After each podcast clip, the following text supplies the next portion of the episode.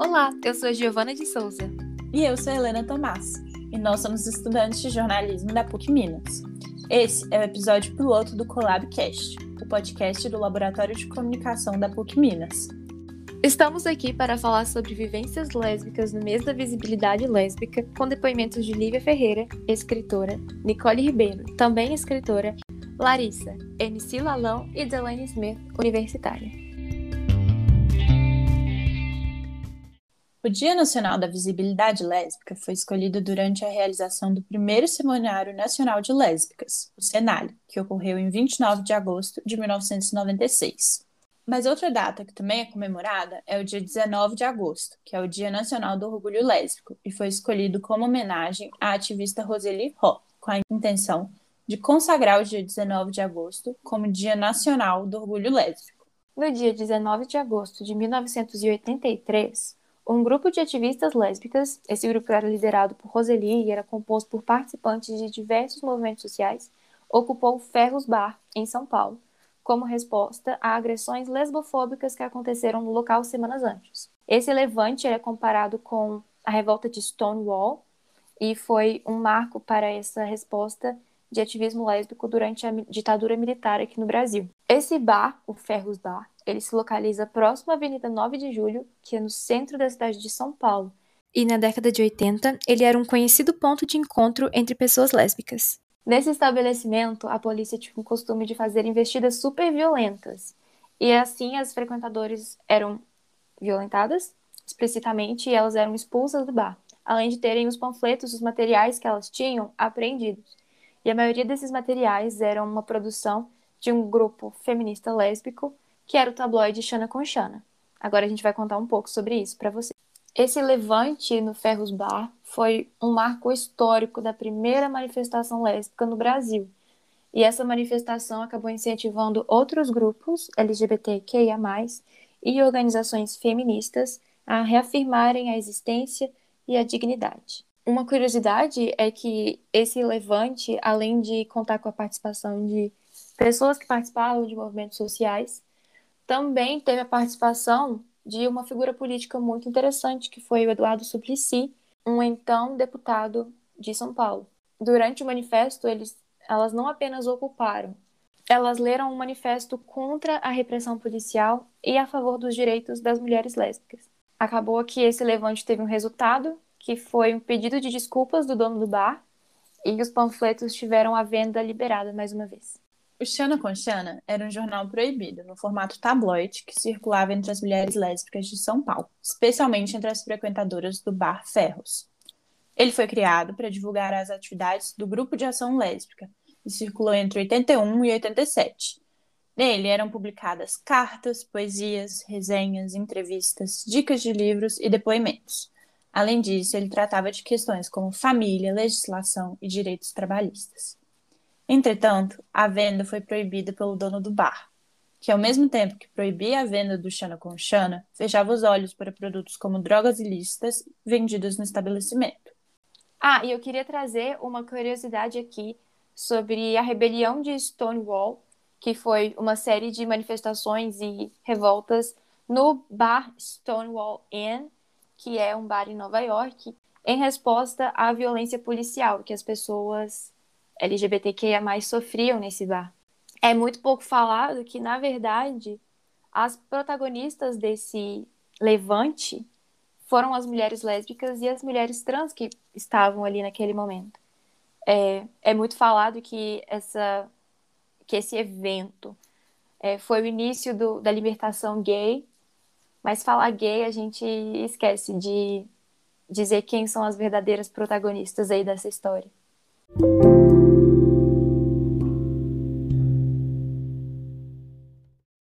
Agora vocês vão ouvir os áudios com depoimentos de algumas entrevistadas que vão falar um pouco sobre as experiências delas enquanto mulheres lésbicas. A primeira pessoa a falar aqui é a escritora Lívia Ferreira e ela vai se apresentar.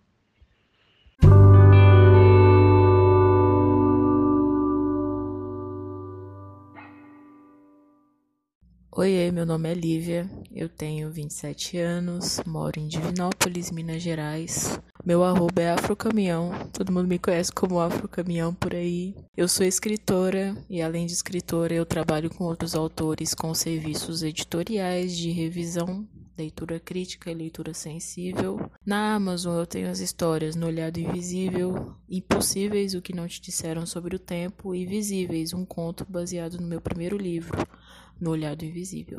Publicados por editoras, tenho Carnaval Amarelo, que foi publicado pela editora Viés, Passos de Liberdade, publicado pela Se Liga Editorial, e agora vai ter também é, a impressão do No Olhado Invisível pela Se Liga Editorial daqui a um tempinho. E é isto, estas são as minhas obras na Amazon. No Wattpad eu tenho Colisão de Galáxias, A Estrada de uma Caminhão e alguns outros textos sobre afetividade. E esses textos também estão no Instagram. E é isso. Esses são os meus inscritos por aí por enquanto. Quando perguntada sobre a importância do protagonismo lésbico e negro na literatura e no entretenimento em geral, Lívia Ferreira falou sobre a importância da construção de narrativas reais, sem estereótipos, com o afeto. Com toda a certeza do mundo, o amor de Benta e Naná de Carnaval Amarelo e o de Cecília e Dandara de No Olhar do Invisível fizeram muita gente refletir e ter esperança por dias melhores. Eu, pessoalmente, fico com o coração quentinho só de imaginar as histórias. Ai, sim, é, é super importante a gente poder falar sobre essas mulheres que são reais porque o que nós vemos hoje é uma reprodução de estereótipos e de papéis a serem cumpridos, sendo que isso não existe. De você ver colocarem uma mulher desfeminilizada como o homem da relação, sabe? Entre aspas, o homem da relação, sendo que isso não existe, ou lésbicas em extremo sofrimento e morte, sendo que a gente pode sonhar com dias melhores e que a gente pode encontrar felicidade e obrigada por ter citado aí o, o Carnaval Amarelo e No Olhado Invisível. Essas personagens, elas demonstram muito sobre o que eu falei nessa resposta que são personagens que acreditam no amor e que, apesar de terem passado por várias situações, elas encontraram um afeto. Eu acho que é importante a gente poder mostrar esse outro lado de que lésbicas sim passam por coisas, cada um tem a sua bagagem, mas que isso não impede com que a gente possa em algum momento ter a tranquilidade, encontrar uma companheira e passar um bom tempo com ela, como é o caso de Naná e Benta. Então, para mim é super importante. E a questão da representatividade no sentido de serem negras, porque o que nós vemos também bastante são lésbicas brancas nesse papel principal nas histórias, seja filme também, teatro, enfim, qualquer outro tipo de mídia. A gente vê uma representação branca, o que não nos cabe, né? Apesar de serem lésbicas, as vivências são diferentes, são atravessamentos diferentes. Então, para mim é essencial poder falar dessas mulheres que são reais e que merecem a felicidade como qualquer outra.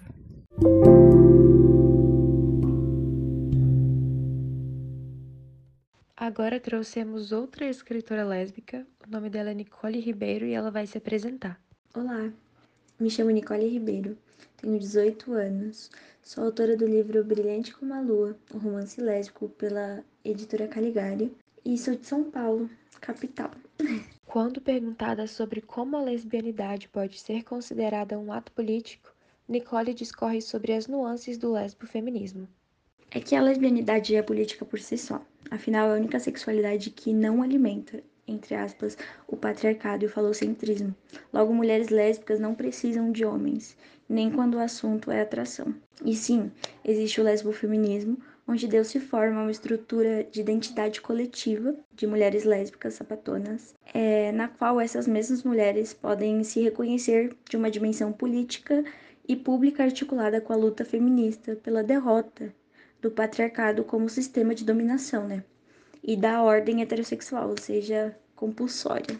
A importância de trazer a lesbianidade para jovens na literatura é justamente para que não sejamos mais apagadas, não sejamos mais silenciadas, sabe? Porque em toda a história fomos assim, sabe? Apagadas, silenciadas, é, nem nos enxergavam, assim.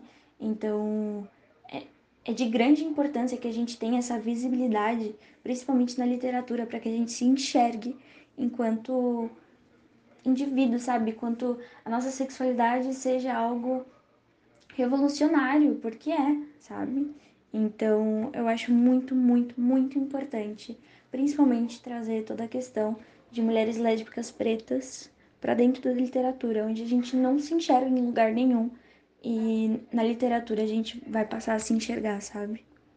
E a importância disso, de se afirmar enquanto lésbica, enquanto a sua lesbianidade ali presente na literatura, nos livros, seja em, em todos os gêneros literários, assim, é, é para que a gente exista nos lugares, sabe? Então, para mim, essa é a afirmação que, que é mais importante para mim, a existência de que nós estamos e presentes em todos os momentos, inclusive na literatura.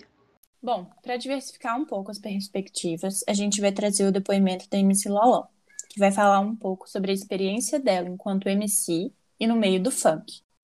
A gente perguntou para a MC Lalão se ela acha que a lesbofobia ainda é considerada uma bobagem por muitos e se ela acredita que ainda é muito presente no meio musical em que ela está inserida. Então, meu nome é Larissa, é, meu nome é artístico MC Lalão do TDS, sou de São Paulo, né, mano? Tá bom da Serra, Zona Sul. E eu trampo com música e tiro um trampo por fora também, dando aula de judô e de defesa pessoal. Ah, mano, tem muita gente que, na realidade, né, pessoas não, não conhecem o termo lesbofobia, não sabem nem o que que é, né? E para muita gente é bobagem sim, porque tem muito cara que fala, né? Ah, mano, dois, dois caras se beijando, eu não, eu não quero ver não, né? Mas agora se for duas minas, aí sim, aí eu, pra mim tudo bem. Quando na realidade eles estão sendo um preconceituoso e e não tá tendo uma, essa noção, porque para eles é bobagem, né? Para eles tá tudo bem, para eles não existe que duas mulheres com mulher pode. E tem gente que não leva a sério quando fala, ah, eu tenho. É, você está sendo lesbofóbico, que nem, nem sabe o que é lesbofobia, né? As pessoas falam isso, né? Porque, ah, isso aí é, é bobagem, mulher, eu gosto de ver mulher se beijar. E é essa parada aí, né, mano? É, eu acredito que ela é muito presente, sim, né? No meio do funk eu conheço muitos caras que me respeitam muito, muito, muito do, da mesma forma que tem muitos que me desrespeitam e que falam, ah, sempre tem aquela, ah, você é o homem, a mulher da relação, ah, você isso, ah, você aquilo. Então, é, acredito que é muito presente, sim, até porque não tem, né, uma, uma, uma mina, assim, no funk que seja assumida como lésbica, né, e que seja não feminina e pá. Também perguntamos a ela o que ela diria aos ouvintes do podcast em relação ao que é importante para a sociedade no geral fazer pela comunidade lésbica, principalmente da área artística.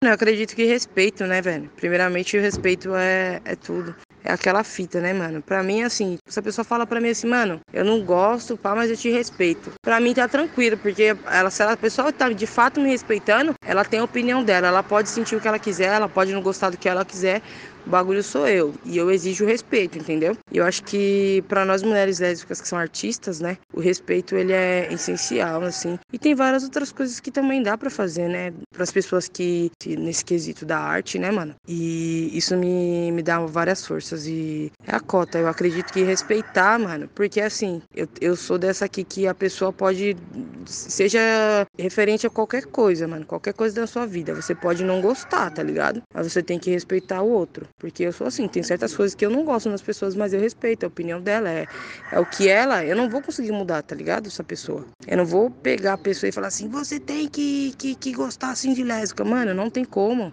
O que eu tenho que fazer é exigir respeito. Firmeza, você não gosta, mas você me respeita e poucas. Porque é, é a realidade, né, mano? Ambientes conservadores são infelizmente pouco seguros para pessoas da comunidade LGBTQIA+. E nesse sentido, a gente trouxe o depoimento de Delaney Smith, que é uma universitária estadunidense que teve a descoberta de sua sexualidade atrelada a um sentimento de culpa. Como o depoimento dela está em outra língua, vocês vão escutar um trechinho do depoimento dela e em seguida eu vou trazer a tradução para vocês. My name is Delaney Smith. I'm 19 years old and I currently live in Weatherford, Oklahoma, studying at Southwestern Oklahoma State University. My course of study is music therapy with vocal and keyboard emphasis. Em tradução livre, meu nome é Delaney Smith, eu tenho 19 anos de idade e eu atualmente moro em Weatherford, Oklahoma, estudando na Universidade do Sudoeste do Estado de Oklahoma. O meu curso é musicoterapia, com ênfase na voz e no teclado. I was born into a traditional environment. So, for most of my childhood and adolescence, the conservative perspective was the only one I knew. It was the only lens with which I had to view the world. No início de seu depoimento, Delaney conta que nasceu em um ambiente conservador, e então, por grande parte da sua infância e adolescência, a lente conservadora foi a única pela qual ela viu o mundo. Quando ela se tornou adolescente, ela percebeu que achava garotos fisicamente atraentes, mas ela não poderia nunca se imaginar em um relacionamento comum. Foi quando no ensino médio ela sabia que achava outras garotas bonitas, de uma maneira diferente do que as garotas pareciam se olhar. Mas ela ignorava, achando que só estava admirando elas pela beleza divina, porque ela só conseguia ver a sua vida por essa perspectiva. It wasn't until I was 15 that I finally admitted to myself that I might be bisexual. Which is a funny story, by the way, because I realized this in the shower and said, Oh my god, I'm gay, out loud, and then cried. And it wasn't until I started college that I finally understood that I didn't like men so much as I liked the idea of marrying a man for the sake of my family's reputation. Em tradução livre, abre aspas. Só quando eu tinha 15 anos, eu finalmente admiti que talvez eu seja bissexual, o que é uma história engraçada, na verdade, porque eu percebi isso enquanto tomava banho. Disse alto: Meu Deus, eu sou gay, e depois eu chorei. Só na faculdade eu pude perceber que eu não gostava de homens na mesma intensidade que eu gostava da ideia de casar com um homem pelo bem da reputação da minha família. Fecha aspas. O casamento de pessoas do mesmo sexo é legal nos Estados Unidos, mas não muito comum e aceito na região onde ela mora. Então, o estigma e o medo da violência são coisas que ainda são muito presentes nos pensamentos da universitária. Nos seus dois primeiros empregos, ela morria de medo que alguém descobrisse sobre sua sexualidade e ela fosse demitida por isso.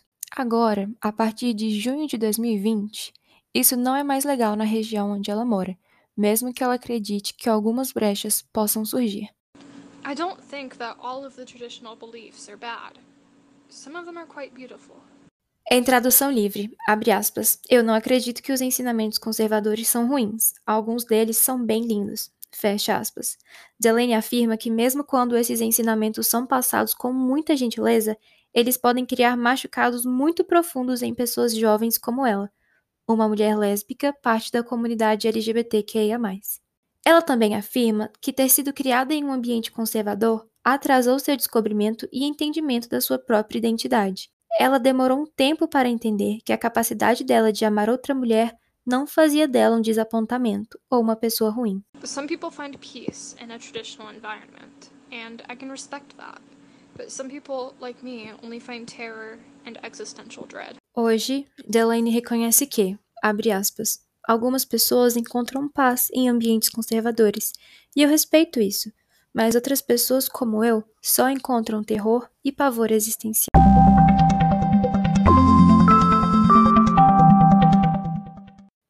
No mês da visibilidade lésbica, é importante a luta contra a violência, lesbofobia e o lesbocídio.